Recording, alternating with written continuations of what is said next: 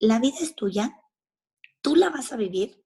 Si tienes que luchar por ella, tienes que lucharlo. Y te voy a decir que por lo que más luchas y por lo que más te cuesta salir, es lo que al final te va a hacer sonreír todos los días.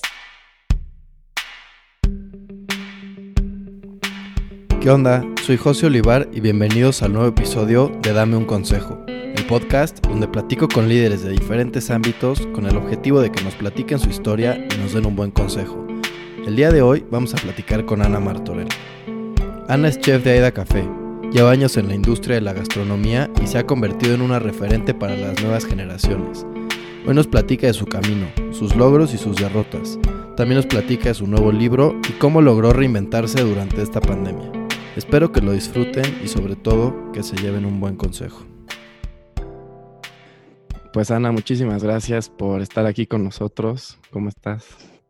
No, hombre, gracias a ti. Feliz, feliz de estar aquí. Gracias por, Qué bien. pues, por quererme entrevistar. No, hombre, feliz. ¿Qué tal este año? ¿Cómo has manejado la pandemia? Este año ha sido complejo, retador. Nunca creo que haya aprendido tanto como, como en esto, ¿no? Creo que todos tomamos una maestría de, de cómo salir adelante que nos Sí. va a servir para el resto de la vida. 100% de acuerdo. No, creo que, creo que esta pandemia nos hizo reinventarnos, ¿no? A todos y cada uno de nosotros en cualquier sector que, que hablemos, creo que eso fue con lo que me quedo de esta pandemia, la, la facilidad que tiene el ser humano de reinvención, Sí, de adaptarse. de adaptarse. Oye, Ana, sabemos que empezaste estudiando Derecho y a la mitad de la carrera dijiste no y te cambiaste a estudiar gastronomía. Muchos padres, es- o sea, no apoyan esta carrera y pues no apoyan a sus hijos. ¿Tú qué le aconsejarías a un joven que quiere estudiar gastronomía, pero justo que no sabe cómo manejarlo con sus papás y que quiere el apoyo y, y la aprobación? ¿Sabes qué? Que muchas veces me pregunté si sí son los papás o a lo mejor tú tampoco estás al 100 convencido, ¿no? Sí. Porque nosotros los jóvenes, digo, yo ya no soy tan joven, pero me voy un poquito cuando eres joven, sí luchas por lo que quieres, ¿no? Creo que a mí me tocó también luchar por lo que quería y al final lo conseguí. ¿Cómo sí tienes que estar 100% segura de lo que quieres? Cuando no estás 100% seguro es cuando titubeas, porque claramente, y, y, y hoy soy mamá, Sí, eh, hoy ya gastronomía agarró una fuerza muy grande, o sea, hoy ya el, el, el estudiar gastronomía no solamente es me voy a meter a una cocina a cocinar, ¿no? Hoy puedes tener un restaurante, hoy hay restaurantes de hoteles, ¿no? O sea, hoy en día ya la gastronomía no es lo que era antes, que realmente antes cuando alguien te decía, sobre todo una hija, ¿no? Voy a estudiar gastronomía, era, va a querer aprender a cocinar y listo. Hoy sí, una escuela de gastronomía sí es complicada, o sea, estás hablando de aprender costos, ¿no? Aprender operación, que todo eso cuando ya sales al mundo, te das cuenta que no es tan fácil como prender un fogón y, nada más tener un buen sazón. claro. No es tan fácil y a todos aquellos que están pasando por el, no, mis papás no están 100% convencidos de que gastronomía, la vida es tuya, tú la vas a vivir, si tienes que luchar por ella, tienes que lucharlo. Y te voy a decir que por lo que más luchas y por lo que más te cuesta salir, es lo que al final te va a hacer sonreír todos los días. Entonces, Sí. si estás en este meollo que no me están dejando, lucha por él. Si estás realmente convencido, lucha por él. Es tu vida y la verdad es que el trabajo es algo que vas a hacer todos y cada uno de los días. Entonces, tiene que ser algo que te apasione, que te convenza y que te haga feliz. 100% de acuerdo. ¿Crees que es necesario estudiar gastronomía o, o se puede crecer profesionalmente siendo autodidacta? Conozco gente que estudió, conozco gente que no estudió y son unos fregones en la vida. Yo creo que como todo, ¿no? Naces con capacidades, cada uno nacemos con, con, con algo que nos va a hacer triunfar en la vida, ¿no? Puede ser sazón, puede ser eh, que seas muy tenaz. El chiste es identificar cuáles son tus cualidades. Si desde niña, por ejemplo, tienes una buena sazón, va a ser mucho más fácil, ¿no? A lo mejor, Sí. sin duda, no tienes que estudiar porque vas a tener una buena sazón y el que no tiene buen sazón, que este NAS va a llegar a lo mejor a triunfar igualito que tú. Entonces, ¿qué pasa? Que, y esto me pasó a mí, cuando yo estudié gastronomía, eh, yo estudié en el cordón. Cuando estudié en el cordón gastronomía, nada más era gastronomía, o sea, no había eh, compras, costos, todas esas cosas la aprendí en el primer restaurante que fue como una maestría, o sea, me, me metí a un tobogán de emociones y decía, ¿cómo se hacían los costos? O sea, ya después obviamente tomas cursos, eh, maestrías todo eso, pero yo nada más quería aprender a cocinar, eso era lo único que quería, yo quería estar atrás de un fogón, pero cuando te das cuenta que para estar atrás de un fogón tienes que entender todo lo demás para que una receta sea costable, para que tu restaurante realmente tenga éxito. No solamente hay que aprender a, mezclar ingredientes y que tengan sentido, realmente hay que aprender todo lo que hay atrás de un restaurante. Y ahí es cuando ubicas que tienes que ir por todas, ¿no? Realmente eh, a lo largo de tu vida vas a tener que tomar cursos. ¿No? Porque puedes nacer con sazón, pero tienes que tener un conocimiento eh, más allá de él. Oigan, ahorita con lo que estamos viendo este año, pues muchos restaurantes la han pasado mal y con lo que estabas comentando, ¿cómo administras los recursos para poder sacar adelante pues todos estos gastos que tiene el restaurante, la nómina y qué, qué se puede hacer para buscar más recursos, sobre todo cuando hay temporadas bajas? O en, la situación que estamos viviendo? Mira, y a lo mejor va a sonar así como de risa. O sea, ¿qué es lo primero que tuvimos que hacer? Apretarte el cinturón. Tú como persona y tú como empresa, ¿no? A decir, no hay gastos pequeños. No hay gastos pequeños porque hoy no nos dan las cuentas. Entonces, lo primero que creo que hicimos todos fue eh, apretar el cinturón, ¿no? Entonces, pero lo aprieta el mundo. Y tú eres de estos lujos. Un restaurante es un lujo.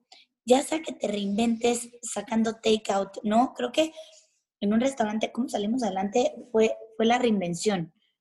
Eh, cuando no había takeout, se hizo takeout y al final es otro negocio independiente. Son nuevas reglas, son nuevas formas, es pensar cómo te va a llegar el alimento, que tú te lo puedas comer en tu casa, pero que te sepa igual que en el restaurante y que tú como persona, cuando te llega ese alimento, sepas cómo calentarlo y no se comprometa ni el sabor ni la consistencia del platillo. Entonces, en esta forma fue, oye, a ver, hoy no va a venir el cliente. ¿Cómo le hacemos para nosotros llegar a su casa? Experiencias gastronómicas, eh, take out, la tarjeta, el gift card que cómprame hoy y úsalo. Nunca pensamos que la pandemia fuera a durar tanto, ¿no? Y creo que la solidaridad de la gente.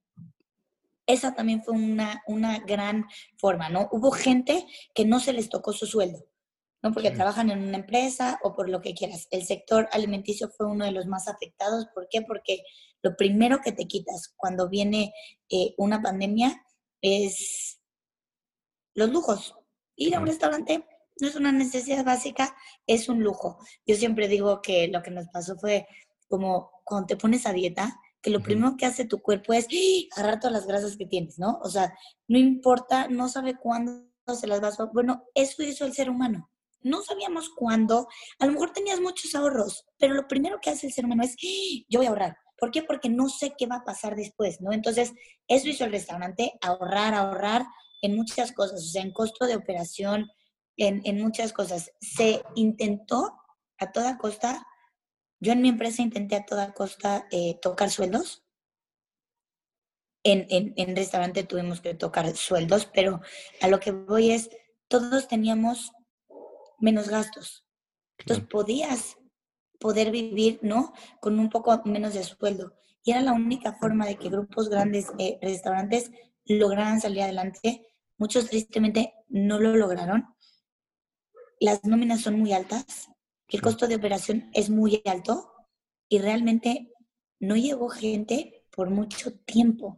Entonces, yo tengo que, decir que tengo que separar mi carrera en dos, ¿no? Una cosa es el restaurante que tengo con Grupo Hunan y otra cosa es, es Ana Martorell, ¿no? Lo que, lo que hicimos de reinvención en Ana Martorell, que contenedor, como no podía llegar la gente, bueno, sacamos el contenedor en tu casa y era esta forma de llegar a ellos. Entonces, yo sí creo que con la reinvención muchos logramos salir.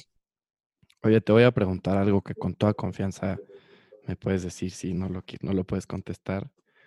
Ustedes ahorita en esta pandemia, o sea, me estabas comentando que obviamente, lógicamente tuvieron que, que pues pensar los sueldos y eso. ¿Ustedes siguieron pagando los sueldos de su gente? Sí. A todos y cada uno de ellos. Es que te, lo pregunto.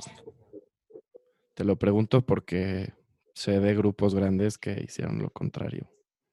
Y pues eso te habla mucho de la calidad humana, ¿no? Nosotros sí, eh, te hablo como Grupo Hunan siempre pagó sueldos y Ana Martorell tuvo la posibilidad de en pandemia reinventarse y gracias a Dios pude subir sueldos. O sea, puedo decirte que en la empresa, en el contenedor, eh, hubo un crecimiento donde se subieron sueldos y eso nos ayudó también un poquito a dar más tiempo del que teníamos, porque pues obviamente para salir adelante tuvimos que, trabajar mucho más. Sí fueron cuatro meses ahogantes en el que sí, sí me tuve que endeudar para poder pagar. Y después con que, ¿sabes qué entendí? Y esto me encantó de mi equipo personalmente hablando, el del contenedor, te pones la camiseta. O sea, cuando ves que tu jefe, ¿no? Que el chef dice, yo les prometo que su sueldo no se va a tocar, es ahí cuando ves realmente que ya no estás hablando de un equipo, sino de una familia. Porque se pusieron la camiseta y entendieron que, que todos éramos parte de un, de un mismo, o sea, que yo iba a luchar por ellos, porque se los dije, o sea, no sé qué voy a hacer, pero su sueldo no se va a tocar, Y ojalá y nos dé para subir, porque voy a ser la primera, aunque cuando de verdad te pones la camiseta y si vas a trabajar horas extras tú, lo mínimo que puedo hacer es, órale, vamos a ganar más, pero te voy a pagar más y vamos a trabajar más. Y pues sí, eso fue lo que pasó en el contenedor.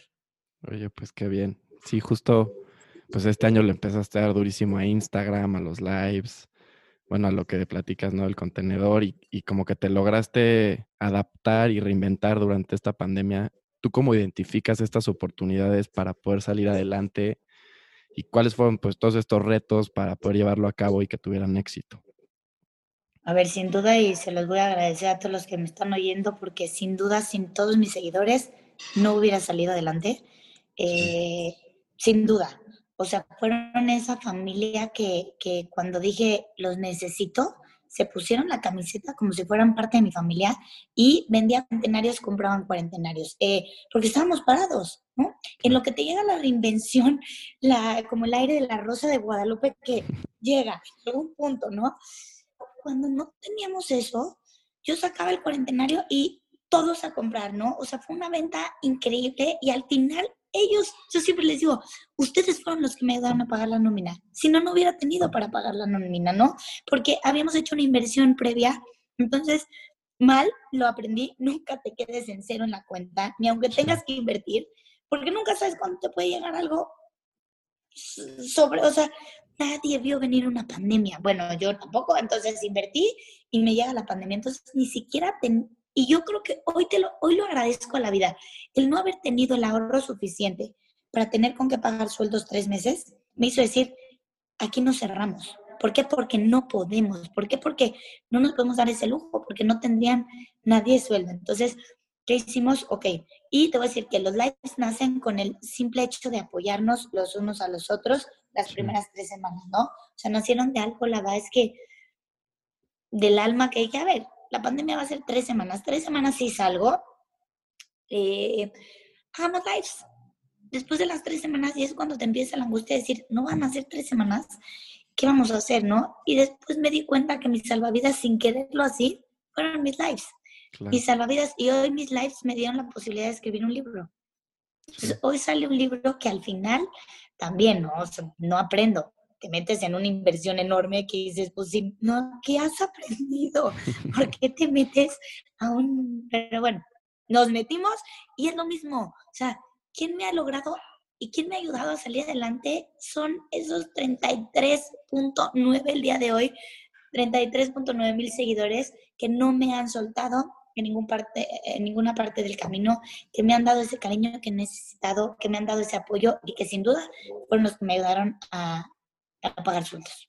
Pues sí, pues sí. Es que, bueno, eres una referente de la gastronomía para, para mi generación, creo. Entonces, pues obviamente... son los que van a marcar historia, ustedes. Ana, has tenido una carrera muy movida y, y, eres una persona que constantemente impulsa a los demás a, pues, a emprender y a salir adelante con sus carreras, sobre todo en gastronomía. ¿Cuál consideras que fue el mayor reto que tuviste que superar en tu carrera? Ay, hasta se me puso la piel chinita, ¿no? Pero ser mujer. Creo que ser mujer eh, ha sido de los retos más grandes que he tenido que superar. A ver, la carrera de gastronomía, te digo, no, no se me ha dado como fácil, ¿no? Tuve que romper todos estos esquemas que yo tenía de, de soy como muy cuadrada y yo ya me había metido a, a derecho. Entonces, desde, desde salte de derecho y admite que fracasaste en cierto punto porque elegiste mal, y salte al sueño que tenías y con el miedo y el pánico de decir, ¡Ah! ¿y si me vuelvo a equivocar? Y tampoco era gastronomía, ¿no? Bueno, bendito Dios, el primer día que tomé la primera clase de gastronomía dije, sin duda, este es lo que quiero el resto de mi vida. Y creo que no, cuando, cuando hay algunos que les ha pasado, ¿no? que cuando te sientas, oyes al primer profesor y dices, se acabó, esto era lo mío.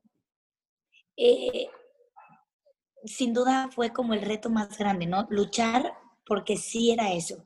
Y después las oportunidades, eh, las, los horarios, todo eso, las friegas que te metes son como muy marcadas para hombre, ¿no? Y cuando te das cuenta de, pues, que uno de tus retos es que tú eres mujer y lo tienes que superar, y no nada más contigo mismo, ¿eh? Sino con, con la gente. Y después como mujer quieres tener familia. Entonces, eso, el equilibrio de ser mamá de tiempo completo y querer cumplir tus sueños a costa de lo que sea, creo que han sido uno de los que me persigue hoy y me va a perseguir toda la vida, ¿no? El no dejar mi sueño por ser mamá, pero tampoco dejar de ser mamá por conseguir mi sueño. Creo que eso es lo que todos los días lucho. Y la primera vez que entré a, mi primera cocina que me tocaba llevar a mí estaba llena de hombres, había una mujer y yo, ¿no? Y el que ellos te obedezcan siendo mujer, aparte tengo, o sea, hoy tengo 36 años, pero parezco de menos. Entonces, no te ayuda, la edad tampoco te ayuda. Entonces, como que han sido estas partes que la edad no me ayuda, el ser mujer no me ayudó, pero todo eso te hace mucho más fuerte, mucho más fuerte. Entonces, todas las mujeres que me están escuchando, sí se puede. ¿Cuesta? Sí. ¿Cuesta más? Sí, pero sí se puede. Y a todos los hombres que, que, impulsan a las mujeres, solo tengo un gracias para ellos. ¿no? Gracias, eh, gracias por creer que tenemos las mismas capacidades, gracias por darnos oportunidades y, y, de verdad no se rindan. Es más pesado, sí, pero cuando se llega a la cima se disfruta mucho más. Claro que sí. Es que aparte siento que en gastronomía, en restaurantes, la gente no se da cuenta de todo el trabajo que hay en la cocina y todas las friegas desde temprano para salir adelante a la hora de la comida y, eso, ¿no? Pues es que cuando te ven que ya eres chef de un restaurante, ¿no? Te dicen, es que ha sido muy fácil. Claro, porque nunca me viste antes, porque antes yo no tenía seguidores, ¿no? Yo me acuerdo y te estoy hablando de hace muchos años que cuando llegabas a mil seguidores era así como un reto increíble, ¿no? Llegar a mil. Hoy estás hablando de que hay millones, ¿no? O sea, vas, vas luchando y cuando nadie te regala nada y vas luchando desde abajo y vas poco a poquito, de verdad cuando llegas a un punto de tu carrera en el que puedes voltear hacia atrás y decir, híjole, ahí vamos, es muy bonito. es muy bonito y, y el que todo llega a su tiempo y por lo que no se lucha, de verdad no se goza. Entonces, el camino es súper pesado, los horarios son criminales, matadores. Me, acuerdo de un, de un, evento que serví, que yo dije, yo pongo todo porque si no, no me lo daban. Flores, vajilla. Y éramos una amiga y yo, dos personas, cargamos cajas de, de, vajillas era para 50 personas el evento y era desayuno. O sea, nos levantamos a las 2 de la mañana para que fuera recién exprimido. Carga todo el coche, ya sabes, vajilla, flores, llega, descarga el coche. Acabé en el hospital ese día con una moraleja enorme. Este, pero ¿quién no lo ha hecho? ¿Quién no ha hecho? O sea, cuando sacas mal costos y cobras un evento en lo que obviamente te salió en el doble a ti y tienes que pagarlo tú. Todo eso yo lo viví también, o sea, no crean cuando lo hacen que dices, es que yo no voy a triunfar, ¿no? Porque la regué en mi primer evento, yo también la regué, yo también mandé en un evento pescado crudo y me lo regresan, yo también lo hice. Y eso es parte de aprender. Cuando tú tienes una carrera que dices, todo me ha salido perfecto, no, es cierto. No existe, no te lo quiere contar. Yo te puedo contar miles de fracasos que pasé, miles de noches que llegué llorando a mi casa de decir, sí podré. Y eso te hace más fuerte. Llóralo, súfrelo, se vale. Llora un día, al día siguiente levántate e intenta ser mejor, porque de los fracasos es de lo que más se aprende. Las victorias, disfrútalas, pero no se va a aprender, disfrútalas. Los fracasos, esos son los que venimos a aprender de ellos. O sea, porque realmente son los que nos van a hacer más grandes, nos van a hacer más fuertes y nos van a hacer querer seguir eh, adelante y seguir escalando. Pues sí, literal acabas de resumir el propósito del podcast. que pues es dar a entender que las cosas no son fáciles, ¿no? Que, hay que trabajar. Es que no son fáciles. Y, y, luego, no sé quién me decía, hay muchos dichos, ¿no? Que luego encuentras gente que te dice, no es cierto, no hay que dar más de lo que de lo que se te pide, no hay que tener un equilibrio en la vida y llegar a cumplir un horario. No es cierto, no es cierto. Hay un momento de tu vida y tienes una edad en la que tienes la fuerza necesaria para darle con todo, dale, porque va a valer la pena. O sea, realmente sí es cierto, el que más temprano se levanta, pues más oportunidades de brillar tiene. No es que, no es que, ay, el que madruga Dios lo ayuda, no, pero sí, si llegaste antes, la oportunidad va a llegar para ti, no para el de al lado. Los contactos sirven, sí, pero el trabajar y el tú querer aprender más todos los días sirve siempre he dicho, sirve. Así es que las cosas no te las van a regalar y los, como dicen, los trancazos salen de día, ¿no? Ir al mercado. ¿Cuándo vas a encontrar el mejor, eh, la mejor fruta, la mejor verdura, el mejor pescado? A las 5 de la mañana. Entonces, sí, no crean que la vida va a ser fácil porque no va a ser, eh, pero la vida y el matrimonio y la familia y todo, las relaciones humanas, entre más trabajes en ellas, mejor va a ser el resultado. 100%. Así es que no se me desanimen. Cuando estén cansados, piensen, piensen que es un día menos que le van a tener que, dar. Y luego aparte, ya cuando te ven que, no, que estás arriba, bueno, pero ya descansas. No, porque siempre hay una meta que quieres alcanzar arriba, ¿no? Entonces, nunca, esto nunca acaba. Esto nunca acaba. Ana, ¿qué hábitos crees que han sido clave para el éxito que has tenido en tu carrera? La tenacidad, creo que eh, soy una de estas personas que no se rinde, que si le dices no, va a tomar el camino de al lado para ver si le dices sí. Eh, y, y sabes que me frustraba muchísimo al principio. Yo necesitaba de alguien que creyera en mí. No, yo siempre le decía, marcas, empresas o lo que, como le quieras llamar. Es que si crees en mí, no, yo te lo juro que voy a salir adelante. Yo te lo juro que voy a llegar a ser alguien, ¿no? Y me costó mucho, que la marca o la empresa dijera, pues sí, sí, creo en ti, ¿no? Y yo creía en mí, creo que ese es el punto. ¿Qué me ayudó a ser quien soy hoy? Una, que yo creía en mí cuando los demás no, que fui muy tenaz, o sea, que, que, que no fue de tirar la toalla, o sea, que dije, lo voy a lograr, lo voy a lograr, lo voy a lograr, y que mi meta era muy alta, ¿no? Era inalcanzable. Y cuando me dicen, pues que no hay que ponernos metas inalcanzables, no, sí, que si te pones una meta alcanzable, ¿qué pasa cuando, cuando llegas a ella? ¿Entonces ya acabaste? No, ponte metas a corto plazo porque si no, entonces va a ser frustrante porque nunca vas a llegar. Pero ponte una meta que sea tan a largo plazo o tan inalcanzable que nunca termines de luchar. Siempre llega a tus metas a corto plazo, siempre llega a tus metas cortas, pero ponte una meta que digas, híjole, cuando yo llegue a ella, ¿no? Y esa meta nunca la voy a compartir, porque siempre digo, cuando yo llegue a ella, ¿no? Pero todavía sigo en ese camino. Eh, siempre me puse como meta hacer un libro, ¿no? Tener un libro.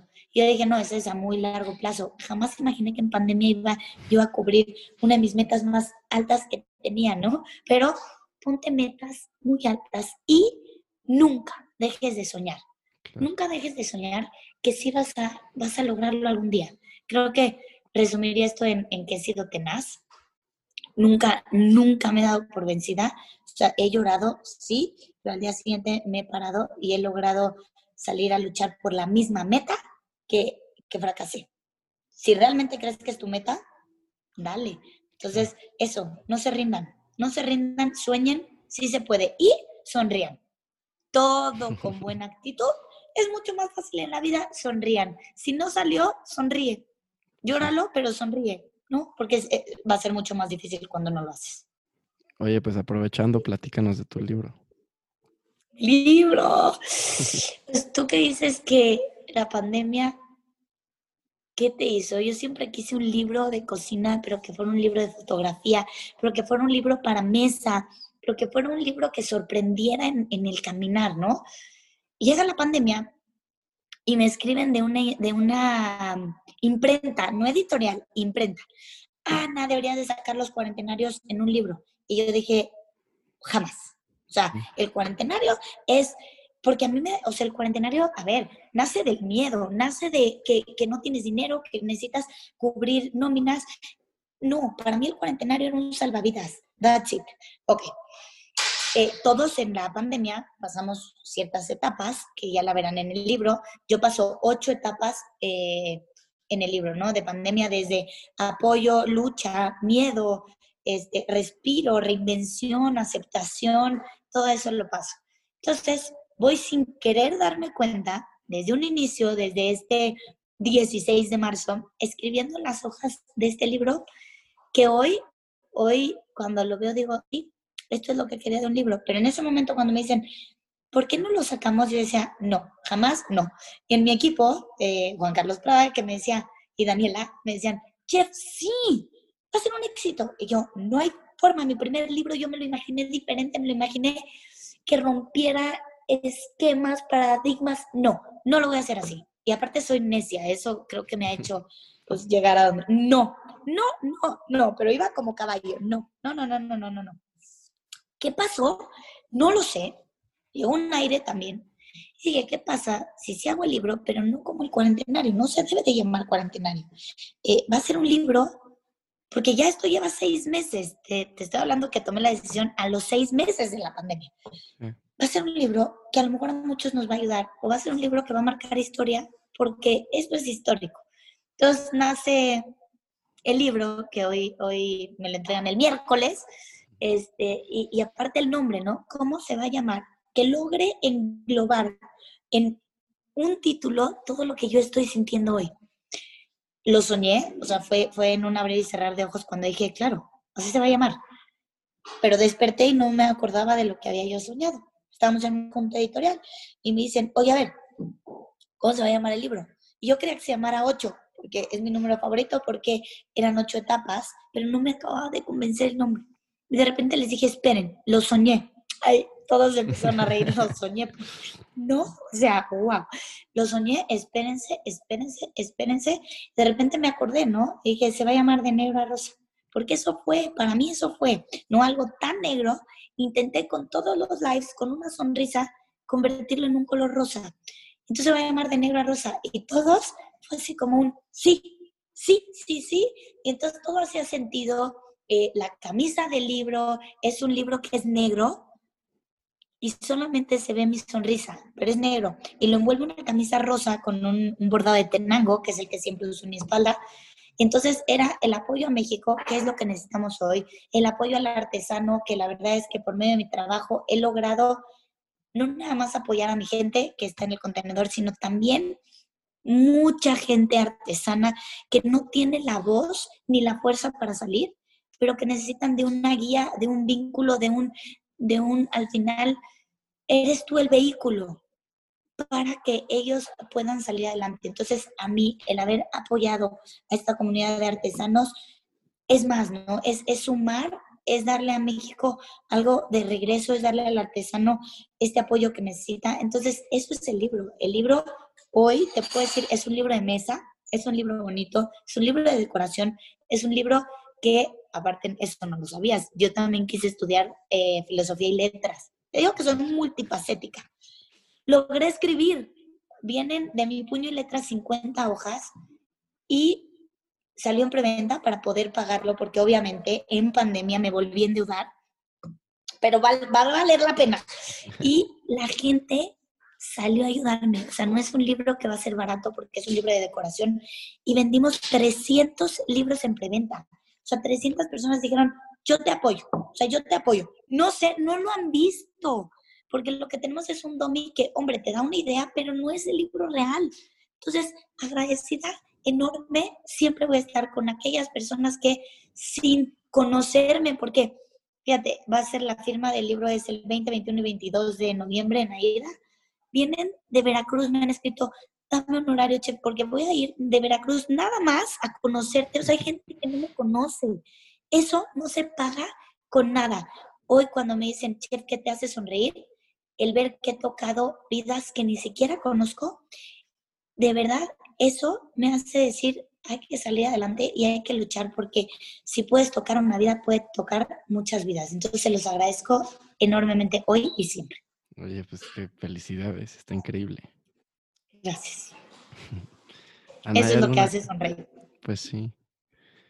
¿Hay alguna persona o algún personaje que haya sido referente en tu vida, ya sea profesional o personal? Creo que en todos eh, tus, tus facetas hay, hay personas que te marcan de por vida, ¿no?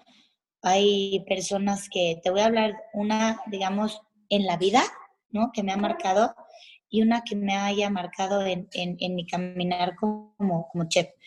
En, en, mi vida, mi mamá creo que ha sido como de estas personas que, que su bondad y, o sea, al lugar donde llega toca, toca corazones. Creo que siempre ha sido mi, mi persona seguir hablando de, de, personal, ¿no? ¿Cómo quieres llegar a ser en la vida? Quisiera que la gente me viera con los ojos que ven a mi mamá, ¿no? Eso quisiera yo. Ahora, ¿qué persona, hablando de la gastronomía, me ha marcado para, para decir eso quiero?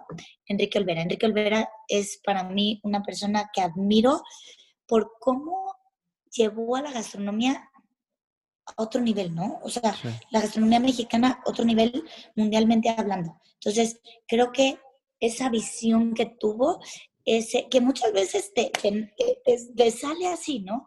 Esa visión creo que la han tenido muy pocos y se lo voy a admirar hoy y siempre. El, la forma en la que logró posicionar la gastronomía mexicana, que a ver, lo, fue un caminar de muchos, eh, Abigail Mendoza, o sea, fue un caminar de muchos, ¿no? Pero yo, Ana Martel se identifica muchísimo con la gastronomía de Enrique Olvera, con Enrique Olvera, y de verdad es, es una persona que, que, que, si llega, soy de las, ya sé, la típica que dice, ¡Ah, ya llegó, quiero mi foto con él. ¿no? Tengo el, el placer y el honor de conocerlo, pero de verdad es alguien que ha marcado mi caminar en la gastronomía. Le abrió las puertas a México, ¿no? A ese nivel de, de gastronomía. Para mí sí, por eso te digo, o sea, porque hoy me van a decir, no, pero también ha habido muchos, fue un caminar muy largo, o sea, todas, aparte, todas estas eh, cocineras mexicanas que me quito el sombrero, de verdad, tuve la suerte de ir a Chiapas y conocer a Doña Juana. Doña Juana es, es, es una artesana divina que tiene un comal y ha sido una de las mejores comidas que, que, que me he dado en mi vida y era tortilla, frijol, salsa y queso chapaneco. De verdad, la experiencia, la forma, eh, su, su, maíz, que al final son tortillas que nixtamalizan ellos, o sea, real, nada. Ahí sí dije, wow, ¿no? Entonces, ha sido un camino largo, eh, gracias a muchísimas eh, mujeres mexicanas. Hoy nuestro, nuestra gastronomía es patrimonio cultural inmaterial de la humanidad. Sé que el camino ha sido eterno, largo, sé que ha habido muchas mujeres eh, atrás de esto, por eso te nombro a Abigail Mendoza y a muchas más. Pero a mí, mi referente, pues sí, Enrique Olvera. Pues sí. Pues Ana, ya para terminar, si estuvieras enfrente de un joven que quiere seguir tus pasos y dedicarse a lo mismo que tú, ¿qué le dirías? No te rindas, vas a caer. No una, vas a caer muchas veces. Y no nada más en lo profesional, también en lo personal. No te rindas, el camino es largo, el camino es rocoso, pero vale la pena. Si es lo que realmente te apasiona, vale la pena. Alguien una vez me dijo que en la vida había que tener dos pasiones. Dos. Yo encontré esas dos pasiones en mi familia y en mi trabajo para que cuando estés en una de esas pasiones, por ejemplo, cuando estoy trabajando, amo estar trabajando. Cuando me tengo que ir con mi segunda pasión, que es mi familia, amo irme con mi familia. Pero estando con mi familia, me tengo que ir a trabajar y amo irme a trabajar. Entonces, busquen dos pasiones en su vida. No tengan solo una, busquen dos pasiones para que sepan e intenten tener un equilibrio, ¿no? Y puedan dedicarle a los dos el mismo tiempo y no se rindan con ninguna de las dos. El camino es largo, ¿no? Te voy a hablar, los que tenemos hijos, educar es agotador, pero cuando ves que educaste bien, el resultado vale la pena. Lo mismo cuando vas a poner un restaurante, que noches sin dormir, noches llorando, que dices, no voy a salir en gastos, que cuando ves tu restaurante de pie, todo vale la pena. Y si fracasas, no lo veas como un fracaso, velo como un aprendizaje. El que sigue, no la vas a regar igual. Entonces, no seas tan duro contigo mismo, o sé duro contigo mismo si quieres ser mejor, pero no te rindas, no te rindas, no te rindas, no te rindas. Lucha, sueña, vuela y cierra los ojos, todo es posible. Oye, pues muchísimas gracias por tu tiempo, por tu consejo, de verdad, mil gracias. Gracias a ustedes, de verdad, gracias a, ustedes, chavos, que, que, van a hacer la diferencia el día de mañana, ¿no? Al final nosotros somos ya otra generación que estamos poniendo el mundo en sus manos. Hagan de este mundo un mundo mejor, ¿no? Porque lo puedes hacer con cocina sustentable, lo puedes hacer con muchas cosas que hoy están en sus manos. Entonces, nada, agarren el mundo con, con fuerza y no lo dejen caer porque ustedes son la generación que van a entregarle a sus hijos ojalá un mundo mejor. Nosotros ya no lo hicimos, pero en ustedes está. Muchísimas gracias. Espero que lo hayan disfrutado. Síguenos en Instagram y nos vemos la próxima semana. Muchísimas gracias.